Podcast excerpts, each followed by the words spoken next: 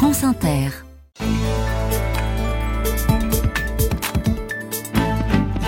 Une semaine dans leur vie, notre feuilleton avec une famille, une tribu d'ocularistes, ces professionnels qui créent des prothèses oculaires pour des personnes ayant perdu un œil. Ils ne sont qu'une trentaine en France et nous passons cette semaine avec la famille Villanova, originaire de Montpellier, oculariste depuis trois générations.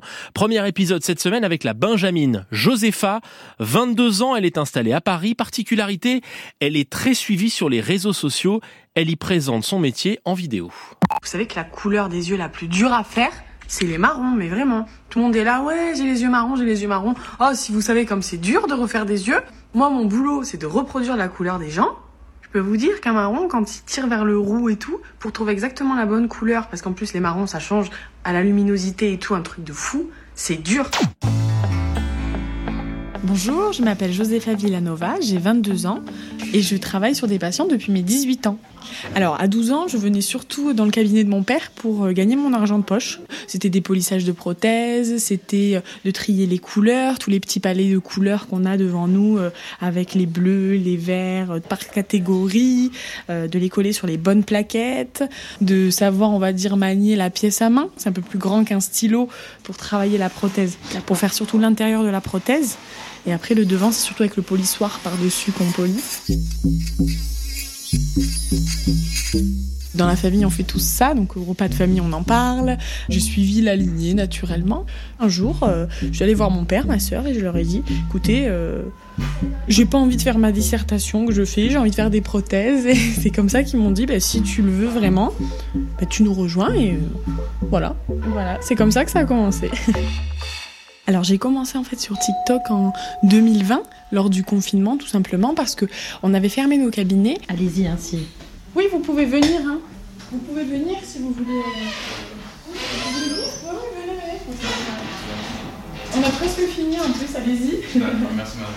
Je peux attendre. Hein. Non, c'est bon, c'est bon. Et donc en fait de là, j'ai fait des petites vidéos rigolotes où je montrais euh, des prothèses, euh, j'expliquais en quoi consistait le métier d'oculariste et c'est comme ça que j'ai remarqué que ça fonctionnait bien. Donc j'ai continué et je me suis dit c'est incroyable. Au final, je vais arriver à vraiment faire connaître mon métier à des milliers de personnes. Toutes les nuances, vous imaginez? Là, il y en a pas un pareil.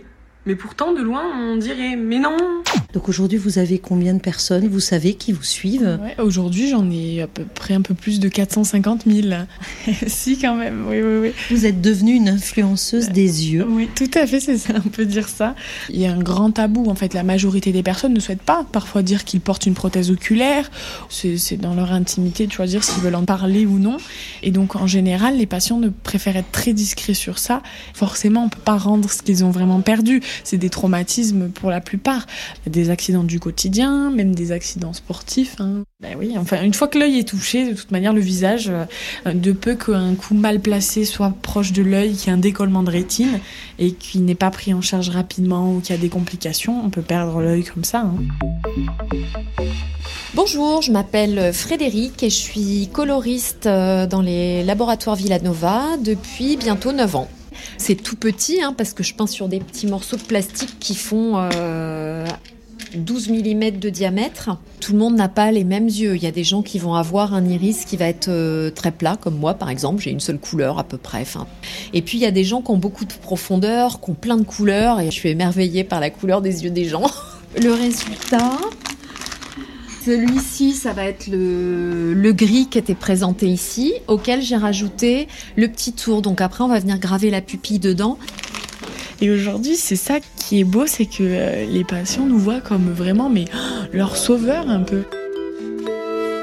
Profession oculariste que je découvre avec vous. Feuilleton signé Cécilia Arbona, réalisation Stéphane Ronxin, la suite demain.